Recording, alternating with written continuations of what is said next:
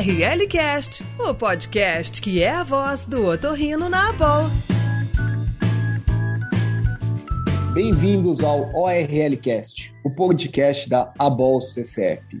Eu sou o Ricardo Dolce, professor assistente da Santa Casa de São Paulo. E eu sou o Alexandre Felipe, ou podem me chamar de Alex Felipe, sou médico e rinologista no Instituto Felipe. Esse é um espaço para troca de experiência do dia a dia e a gente vai trazer temas relacionados ao otorrino e agora especificamente um tema de rinologia. O tema de hoje, pessoal, será fechamento endoscópico de defeitos da base do crânio. E temos duas feras nesse assunto para tirar todas as nossas dúvidas e simplificar esse assunto tão importante e às vezes tão difícil no dia a dia do otorrino. Obrigado, Diógenes, João, pela presença. Eu peço que vocês se apresentem aos nossos ouvintes. Olá pessoal, eu sou Carlos Diógenes Pinheiro Neto, eu sou professor associado de otorrinolaringologia na Clínica Mayo em Rochester, nos Estados Unidos. Fiz residência médica em otorrinolaringologia na Universidade de São Paulo, no HC, no Hospital das Clínicas, doutorado no Hospital das Clínicas e um fellow de cirurgia crânio-maxilofacial também no Hospital das Clínicas de São Paulo. É, olá pessoal, sou João Paulo Mangucci, sou torrinolaringologista pela Unifesp, fiz fellowship de rinologia e cirurgia endoscópica da base do crânio com o Dr. Aldo Stan em São Paulo, fiz um fellow de é, neuroanatomia cirúrgica em, na Universidade de Pittsburgh e um fellow de rinologia avançada com o professor Richard Harvey na Austrália. E sou um grande fã do Carlinhos Diógenes aí, que foi um dos meus mentores aí durante um tempo. Vamos lá, Diógenes, pra gente começar, vamos falar sobre um tema que gera muita discussão no dia a dia, que é a questão de enxerto e retalho, que muitas vezes até são chamados como sinônimos. É, explica pra gente o que, que qual que é a sua opinião sobre isso. Muito bem, Alex. Enxerto é um tecido desvascularizado. Então, por exemplo, você tira a mucosa do assoalho do, da cavidade nasal, remove, não tem nenhuma vascularização e depois usa essa mucosa para reconstruir a base do crânio. O retalho já é um tecido vascularizado, existe vaso sanguíneo nutrindo esse tecido. Então, resumidamente, enxerto é um tecido desvascularizado que é utilizado em reconstruções, como enxerto de pele, enxerto de mucosa, e o retalho é um tecido vascularizado. Perfeito, Diógenes. Acho que ficou bem claro para todos os nossos ouvintes e para ninguém mais acabar confundindo essas duas palavras que às vezes são usadas como sinônimo. Seguindo nessa, nessa ordem, Diógenes, me explica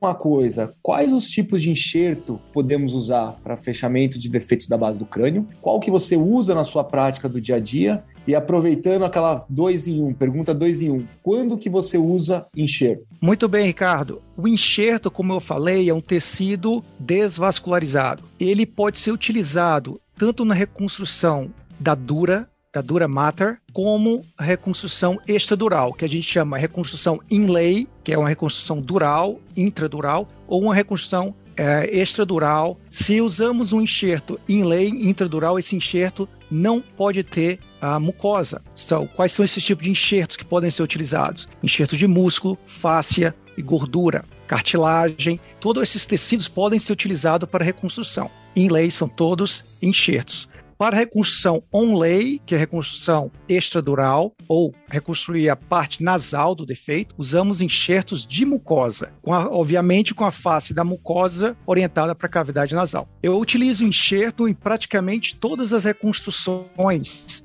um enxerto não mucoso, por exemplo, uma face lata para a reconstrução dural, né, da dura mater, ou também um, um enxerto sintético, que você pode também utilizar. E para a reconstrução da cavidade nasal, da face nasal do defeito, eu utilizo o enxerto muito frequentemente para reconstrução da após acessos de hipófise. Temos o, o, nosso protocolo é basicamente assim, um defeito menor que 1.5 centímetros pode ser reconstruído com enxerto. Se o paciente não tem fatores de risco, que a gente vai falar mais para frente, ele pode ser um, defe um defeito de 1,5 centímetros, centímetros, pode ser reconstruído com enxerto. Maravilha, Diógenes. É, eu também uso bastante enxerto. É, inclusive, a gente tem uma publicação sobre enxerto de corneta inferior. E, João, aproveitando esses exemplos que o Diógenes citou, fala pra gente é, sobre retalhos. O que, que você usa no dia a dia e qual retalho você considera o gold standard? Bom, essa é uma pergunta interessante e relativamente fácil de responder, né, Alex? É, é, os, os, retalhos que a gente mais usa dentro do nariz, tem vários retalhos que a gente pode utilizar, tem o retalho nasoceptal, tem o retalho de parede lateral, tem os retalhos de concha média, enfim, de concha inferior, que seria o equivalente ao retalho de parede lateral.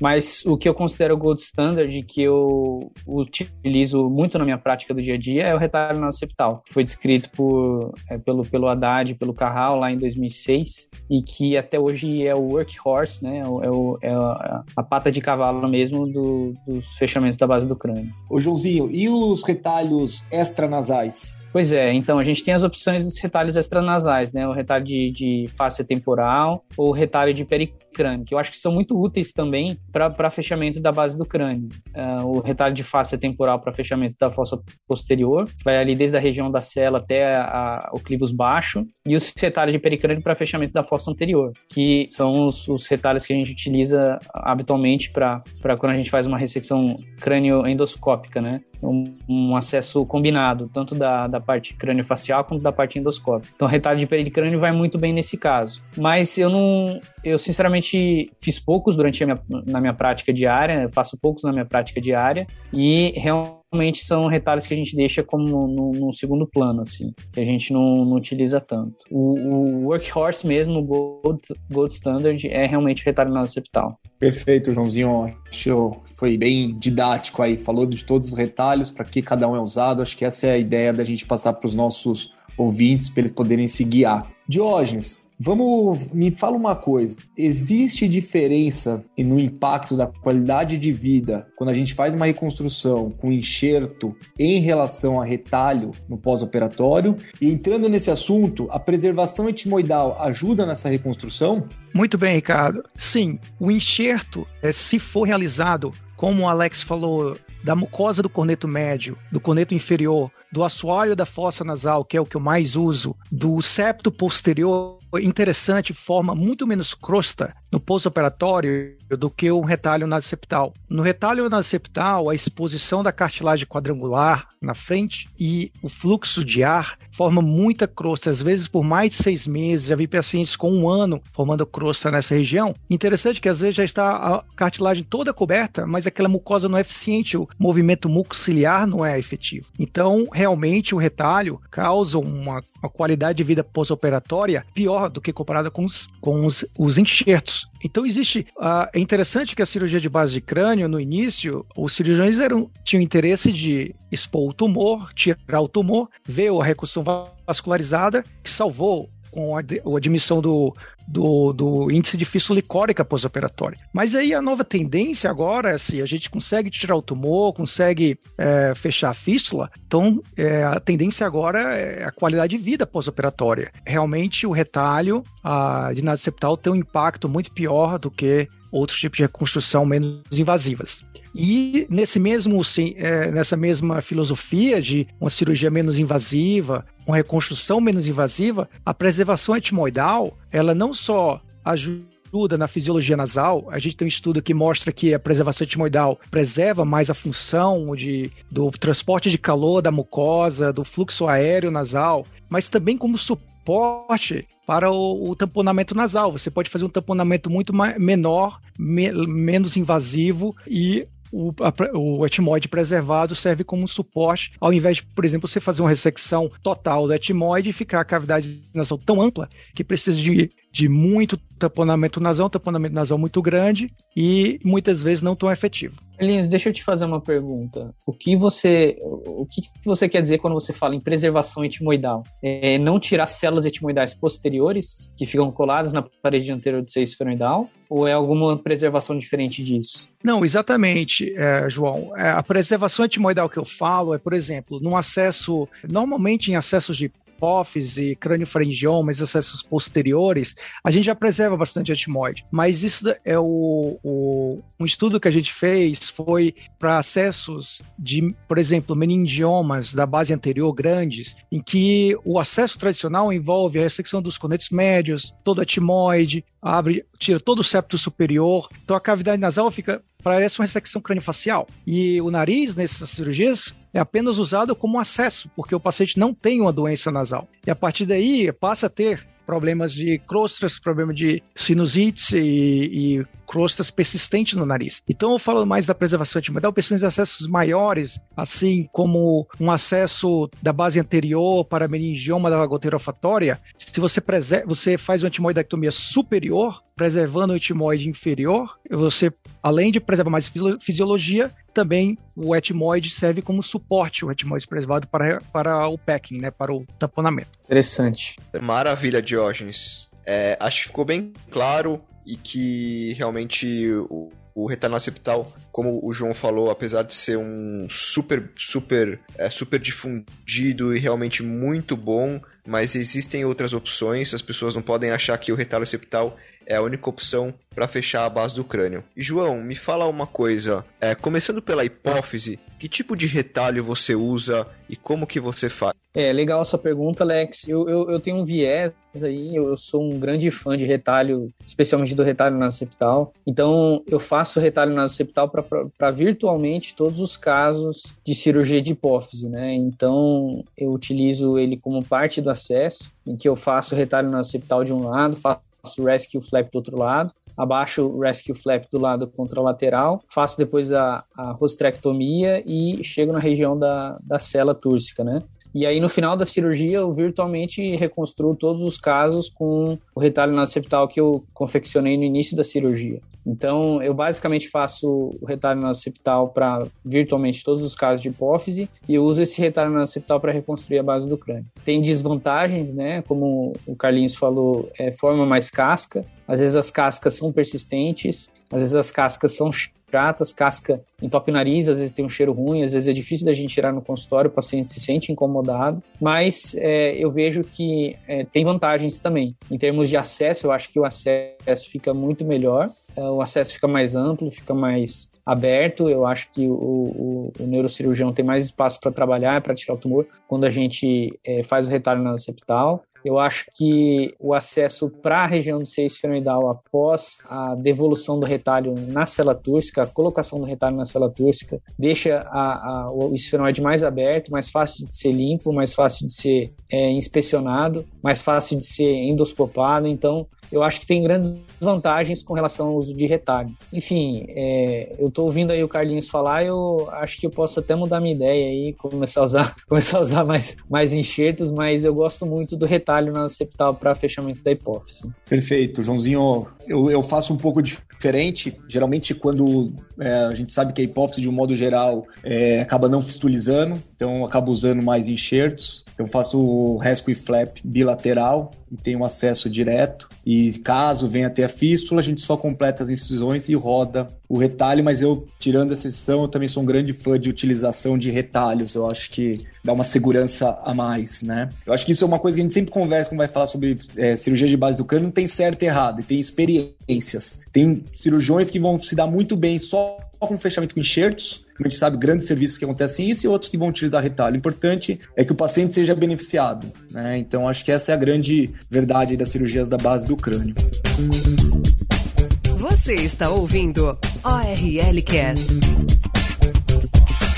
Bom, Diógenes, dando sequência, vamos subir nos steps aqui. É, como que você faz o fechamento quando a gente tem casos de crâniofaringiomas e meningiomas supracelares? Qual é a sua conduta nesses fechamentos? Muito bem, Ricardo. Crâniofaringiomas e meningiomas supracelares, a ressecção desses tumores resulta numa fístula de alto débito, né? Então, a reconstrução que eu faço nesses casos envolve sempre um enxerto inlay, geralmente enxerto de face lata, e overlay co cobrindo a cavidade nasal, a, a, face nasal do defeito, um retalho pediculado.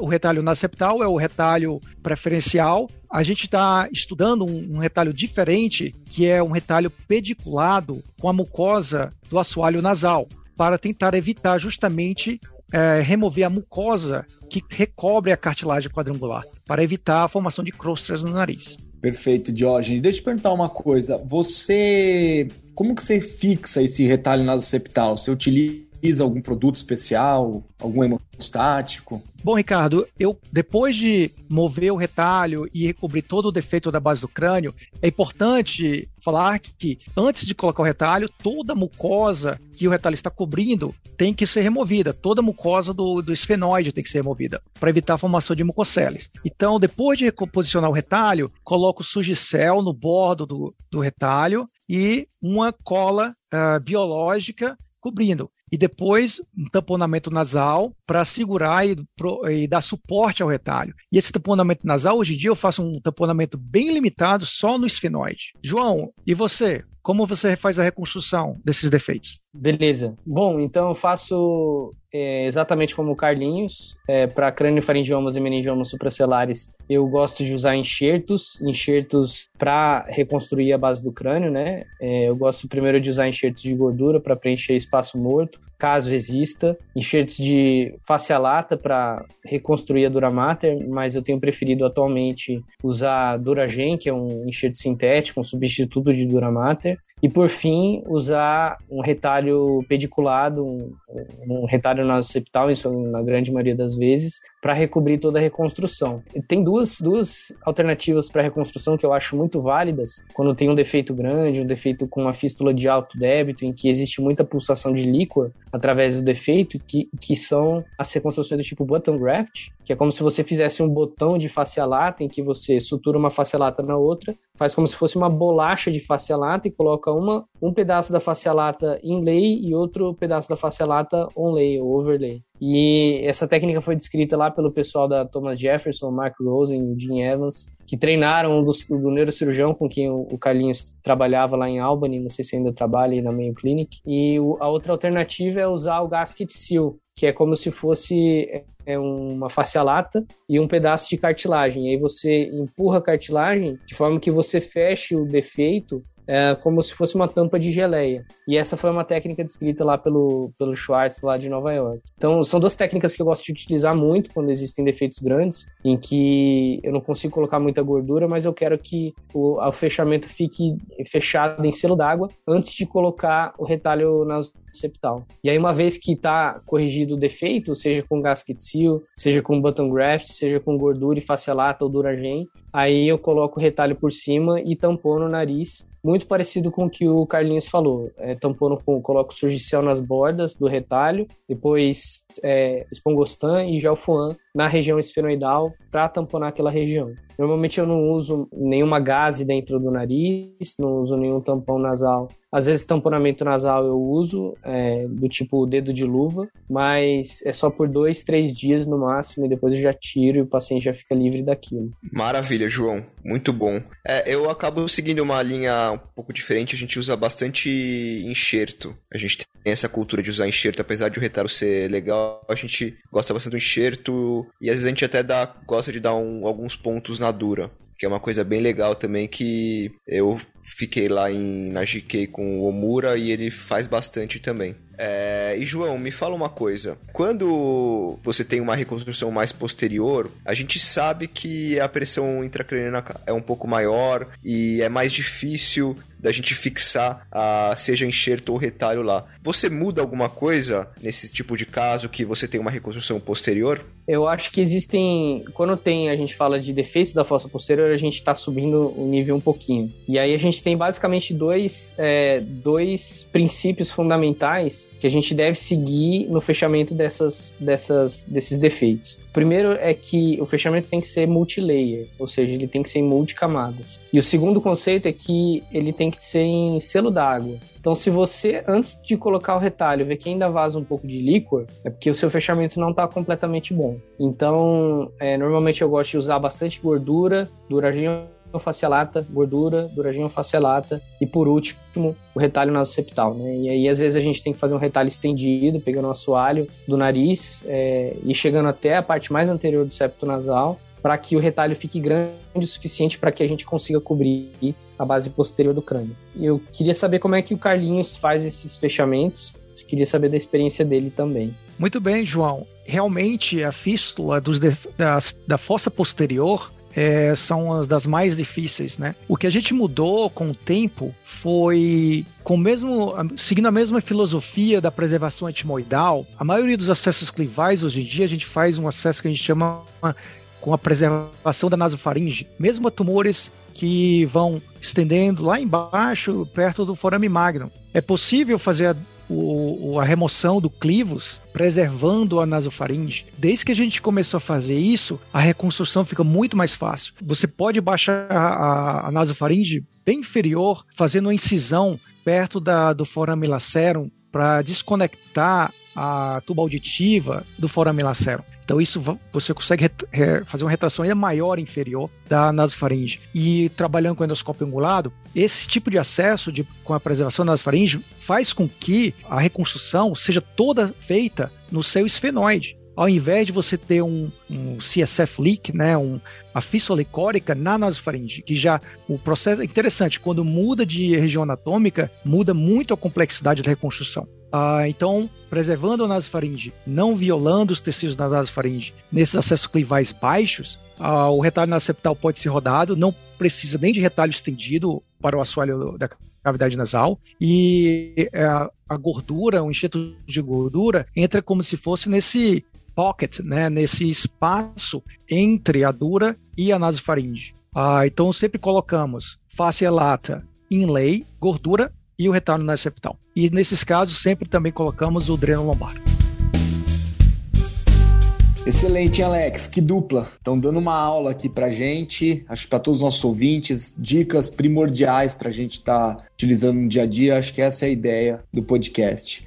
Bom, é, a gente deixou para o final uma pergunta que muitos podem considerar a mais simples. Então, Diógenes, em relação a fístulas espontâneas, você realiza o seu fechamento como você realiza esse fechamento e você, quando vai fazer esse fechamento, você gosta de analisar outros parâmetros do paciente para tomar a decisão de como vai ser o fechamento, como por exemplo uma hipertensão intracraniana? Muito bem, Ricardo. A fístula espontânea é uma situação totalmente diferente da reconstrução de um acesso, né? É, o paciente em geral tem algum motivo para para aquela fístula em geral, como você bem disse, a hipertensão intracraniana. Então, esses pacientes sempre bem têm que ser examinados pelo neurocirurgião, eles têm que medir a pressão licórica, porque às vezes os pacientes precisam de um shunt, né, um, uma derivação lombar para diminuir a pressão intracraniana. Senão o, o, a reconstrução vai falhar no futuro. Você pode até fechar a fístula inicialmente, mas se a doença persistir, a reconstrução invariavelmente vai falhar. Então é muito importante uh, avaliar esses pacientes. Em geral, pacientes que têm fístulas uh, espontâneas são pacientes obesos e a recomendação para diminuir peso também é importante. Existem medicações como o Diamox, né, que pode também diminuir a pressão intracraniana. Então é muito importante ter essa avaliação antes da cirurgia ou fazer a medir a pressão durante a cirurgia. O Diógenes, mas você faz o, a derivação para todos os casos de fístula espontânea ou tem algum parâmetro que você utiliza? Muito bom, muito boa pergunta. É, o parâmetro é simplesmente a hipertensão intracraniana. Às vezes, você faz a punção lombar e média pressão no, durante, antes da cirurgia ou no dia da cirurgia, antes, das, antes da, do procedimento, e a pressão não está aumentada, mas o paciente está tendo o CSF leak, né? Está drenando o lombar. Então é uma, é uma medida que não está correta. Então muitas vezes fazemos a reconstrução e medimos depois de algumas semanas a pressão. E o paciente ah, tem uma pressão aumentada, ele tem que ser tratado. O tratamento neurocirúrgico pode ser uma cirurgia, como a derivação ventrículo-peritoneal, por exemplo, ou ah, existem outros procedimentos endovasculares, para fazer um shunt para os seios venosos intracranianos, ou medicação. Mas esses pacientes têm que ser avaliar, avaliados para o tratamento da causa dessa fístula espontânea. Maravilha, Diógenes. Muito legal e super importante isso, que o dreno lombar não é nem o mocinho e nem o vilão, né? Ele tem, ó, tem hora para ser usado. E, João, me fala uma coisa. Quando que você usa o dreno lombar? Bom, Alex, essa é uma excelente pergunta. Para responder ela, normalmente eu me baseio num trabalho que foi publicado em Pittsburgh. Na verdade, foi feito em Pittsburgh, não foi publicado, é um pôster, não chegou a sair um paper sobre esse assunto. Mas o que o trabalho dizia é que para os defeitos grandes da base anterior do crânio, para os defeitos é, maiores do que 2 centímetros da região celar ou supracelar, ou da região do, do, do tubéculo, do plano esfenoidal, que tinha um alto débito de líquor, ou então para os defeitos da fossa posterior, valia pena, era custo efetivo usar um dreno lombar. Então, isso diminuía risco de complicação pós-operatória, diminuía risco de fístula pós-operatória, diminuía, aumentava as chances de sucesso da reconstrução e diminuía o tempo de internação hospitalar. E era mais custo efetivo usar o dreno lombar do que não usar o dreno lombar. Então, normalmente eu uso nesses casos, é, quando tem é, defeitos grandes da base anterior do crânio, quando tem defeitos grandes grandes da região celar ou supracelar, da, da região do tubéculo, do plano esfenoidal, ou então quando tem defeitos grandes da fossa posterior mais do que 2 centímetros, que tem um grande débito de líquor. E normalmente a gente deixa o dreno lombar por dois a três dias após a cirurgia e a gente deixa drenando de 60 a 70 ml de uma a duas vezes ao dia para que esse débito de líquor fique bom e a pressão intracraniana baixe, que é para o retalho pegar e para a reconstrução ficar bem cicatrizado. Muito bom. Gostaria de saber também, João, é, sobre os retalhos micro microvasculares, que claro que devem ser em casos reservados, mas é, que tipo de caso você acha que esse retalho tem validade? É, esse, esse é um tipo de retalho que, como o Carlinhos falou conosco antes da gente começar o podcast, é um retalho de, de resgate, né? É, um, é uma, uma alternativa, é a última alternativa que a gente tem na nossa escadinha de reconstrução da base do crânio. Então a gente vai subindo. A gente usa enxerto, a gente usa é, enxerto de mucosa, a gente usa retalho, a gente usa retalho na septal, a gente usa retalho de parede lateral, a gente pode usar o retalho de pericrânio, o retalho de, de fáscia temporal. E por último, tem o retalho microvascular, quando já não restou mais nada dentro do nariz ou fora do nariz para a gente utilizar. São casos é, raros, são casos atípicos que normalmente não aparecem todos os dias uh, ah, para gente, mas que são muito desafiadores, porque a gente não importa o que a gente use, o retalho necrosa, o retalho não pega, a fáscia morre, o paciente continua tendo fístula, continua tendo meningite, e aí o que, que a gente faz, né? O que, que a gente faz? Então, normalmente esses pacientes são pacientes reoperados, que já não tem mais tanto tecido dentro da cavidade nasal, são pacientes irradiados, que têm os tecidos totalmente machucados dentro da cavidade nasal e são pacientes que normalmente são esse desafio que a gente se depara, né? Então, nesses casos que a gente pode lançar mão de um retalho microvascular, que aí pode ser utilizado junto com um cirurgião microvascular, normalmente um cirurgião plástico, né? Remove ah, um pedaço do, do, do músculo do vasto lateral junto com a fáscia é, do músculo lateral, então um, um, músculo do antebraço, junto com o pedículo vascular. Faz-se uma incisão na região da mandíbula, na artéria facial, e faz-se uma anastomose desse retalho microvascular com a artéria facial, artéria e veia facial. E depois faz-se um túnel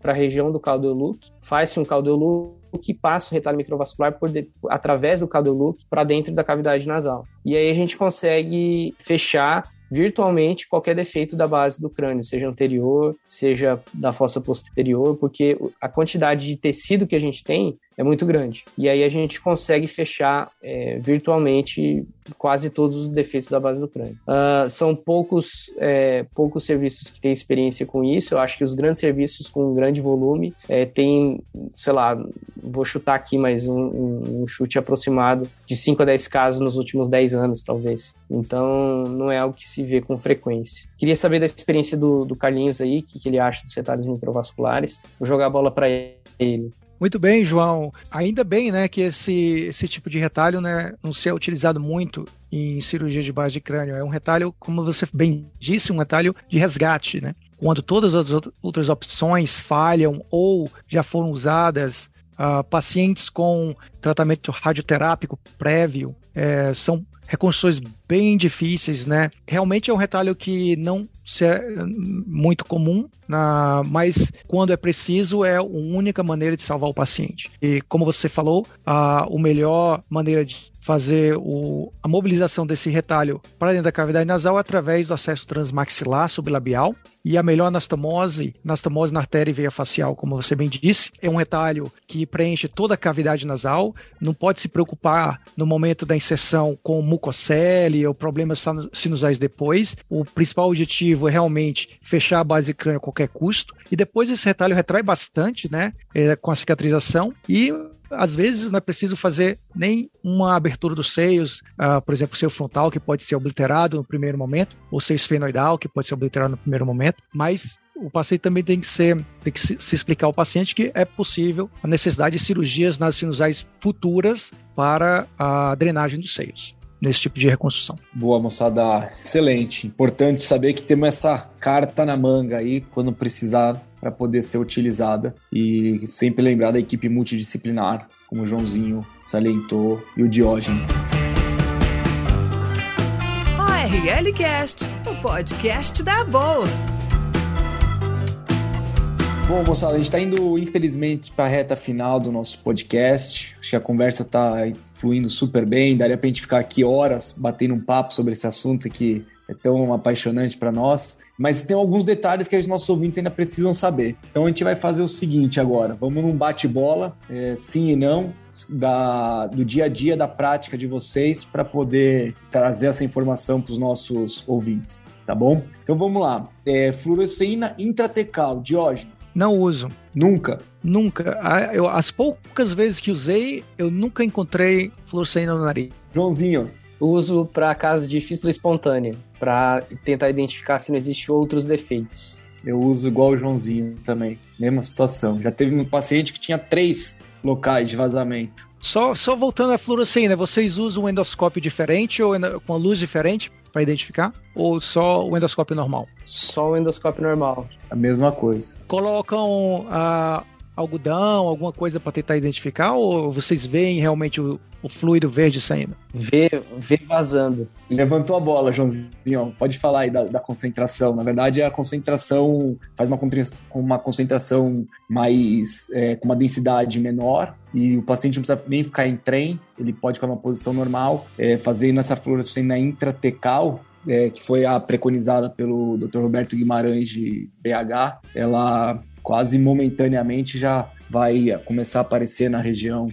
é, do defeito e por experiência própria teve uma vez só que não apareceu. É, aí eu não sei se a, a injeção que não foi feita de modo adequado ou se realmente o defeito era muito pequeno, então, mas de modo geral funciona bem. Essa é a experiência do Joãozinho aí. É, a minha experiência, eu nunca tive um caso que não tenha funcionado. Então, é, normalmente com essa solução hipobárica, né, que o, que o Rick falou, eu não sei de cabeça agora, acho que teria que ver de novo, né, na, nas anotações aí, mas é uma, é, ao invés de você diluir com soro ou então com o próprio líquor, você dilui com água destilada, e aí fica uma solução hipobárica, uma solução hipodensa que sobe na hora que você injeta na, na, na região lombar, ela sobe para o crânio e aí rapidamente ela já começa a sair pelo nariz. Então não sei, de repente, não sei se foi a concentração que o Carlinhos usou, que de repente não foi para a cabeça. No, no final, a fluoresceína chega a 5%, então tem que fazer nas contas com água destilada para ela chegar a 5%. Essa é a, é a ideia final. É, exatamente. Legal. Tamponamento nasal.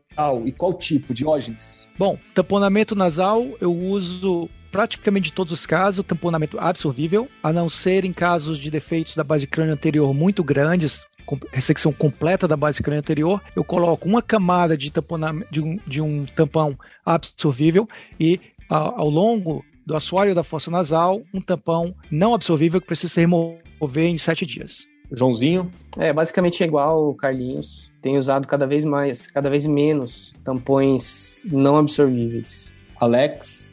A gente coloca uma sonda de Foley lá, próximo do, do enxerto ou retalho, para dar uma fixada e a gente desinsufla em 24 horas, desinsufla 50% e em 48 horas a gente desinsufla tudo e remove.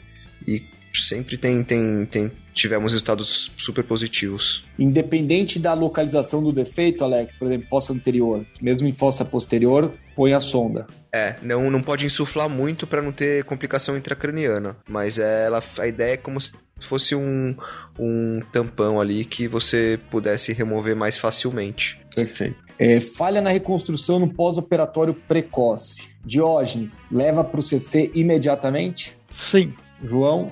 Sim, também. Alex? Com certeza. Sim, também. Tumores da fossa anterior, por exemplo, vocês preferem fechar com enxerto ou retalho? Diógenes? Depende do tamanho do tumor. As fístulas da fossa anterior são, em gerais, de baixo débito. Então, se depende do, muito do tamanho do tumor. Quando é um tumor, um meningioma, por exemplo, muito grande, que tem forma uma coluna de CSF, de líquor, depois da remoção, então, retalho, se é um, um defeito em menos de 1,5 centímetro e tem o cérebro já está, tá, serve até de suporte para reconstrução, pode ser reconstruído com, com enxerto. Joãozinho? Eu sou fã de retalho, né? Acho que já ficou claro, então gosto sempre de usar retalho, fossa anterior principalmente. Mas, enfim, concordo com o Diógenes, acho que tem situações que dá para usar enxerto. Alex? Muito parecido com o Diógenes, mais enxerto na fossa anterior. A gente gosta bastante de expor a dura em volta da lesão, que eu acho que isso ajuda muito na fixação. Perfeito. A gente também prefere retalhos para esses fechamentos, apesar de saber que é uma região que tem uma pressão intracraniana menor e fistuliza menos do que o habitual. Mas dá uma segurança, né? Maravilha, muito legal, gente. Foi super dinâmico e gostaria que cada um de vocês desse uma dica sobre o famoso retalho na septal. Aquela dica que não tá no livro uma coisa, experiência de vocês mesmo. Vamos lá, começando pelo Rick, fala um pouquinho você. Acho que o importante da gente lembrar, foi comentado acima, mas é para o retalho ter uma. Para o retalho ele poder ter uma revitalização mais precoce, você ter um sucesso melhor no seu fechamento da, do defeito da base do crânio, primeiro, não pode ter um espaço morto que a gente fala. Então o retalho tem que ficar em contato direto com o osso. Então isso é essencial. Às vezes a gente acaba, na hora que vai fazer o retalho septal, acaba pulando uma etapa que é na região do esfenoide, querendo que ele alcance uma região mais anterior. Nesses casos, ou você coloca gordura para fechar esse espaço posterior que ficou ali na região do esfenoide, ou então você vai faz um descolamento mais para a lateral do retalho, em direção ao forame, para ele rodar mais e poder atingir essa região. E sempre deixar todo o osso ao redor do defeito da base do crânio exposto, porque isso vai facilitar com que o retalho tenha uma aderência melhor. Maravilha. É, Diógenes. Bom, na hora da confecção do retalho, é importante quando você está trazendo a incisão anterior, no momento em que chega no corneto médio, você muda a direção dessa incisão superior em direção ao dorso nasal. Isso daí é o, o, que eu vejo uma grande diferença que acontece no tamanho do retalho. É muito comum o cirurgião eh, trazer essa incisão ao nível do, do, do, do ósseo do esfenoide totalmente anterior e não dar esse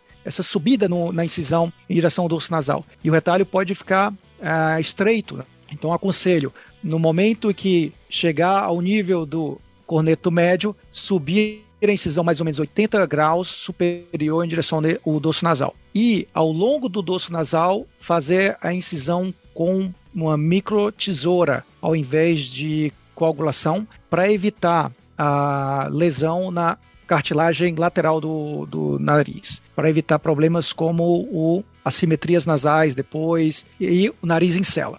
Muito bom, muito bom. E você, João? É, tem uma dica que eu aprendi com o Gustavo Haddad, uma vez que eu estava lá no Indo Chicago, narrando uma dissecção dele, em que ele, ao invés de secar o forame incisivo, quando está fazendo a incisão inferior do retalho, ele disseca ao redor do forame incisivo. Então, ele vem da a, a dissecção de posterior para anterior. Quando ele chega na região do forame incisivo, ele arrodeia o forame incisivo e depois ele faz a, a incisão mais anterior. Então, isso facilita a dissecção do retalho e facilita o descolamento do retalho nessa região. Evita que você lese as estruturas ali do forame incisivo, evita que você tenha sangramento importante. Então, é, é basicamente isso. Muito bom, gente. Obrigado a todos. Obrigado aí o Rick, que foi o apresentador, o Diógenes, que tá longe aí, mas sempre ajuda quando a gente pede, e o João. Aos nossos ouvintes, é, se vocês quiserem conhecer mais, ver mais podcasts, está tudo no site da Bol. E um grande abraço a todos e uma boa semana aí para todos. Gostaria de agradecer à Associação Brasileira de Otorrinolaringologia e Cirurgia Cérvico-Facial, especialmente ao Ricardo, ao Alex e a Roberta Noé, que está aqui com a gente hoje. E, claro, um grande abraço ao meu amigo João por participar nesse podcast. E estou à disposição sempre. Só me chamar que eu, que eu vou. É, muito obrigado, pessoal. Muito obrigado pelo convite. Obrigado, Rick. Obrigado, Alex. Obrigado, Roberto. Valeu, Carlinhos, aí pela parceria e muito obrigado aí a Bol pela oportunidade e da mesma forma que o Carlinhos, é só me chamar que eu tô dentro. Valeu, moçada. Agradecer a todos. Joãozinho, Diógenes, pela aula que deram hoje, foi fantástico. O parceiro meu hoje de host foi o Alex. E lembrar que toda sexta-feira, às seis e meia, a gente lança um novo podcast. Obrigado, pessoal.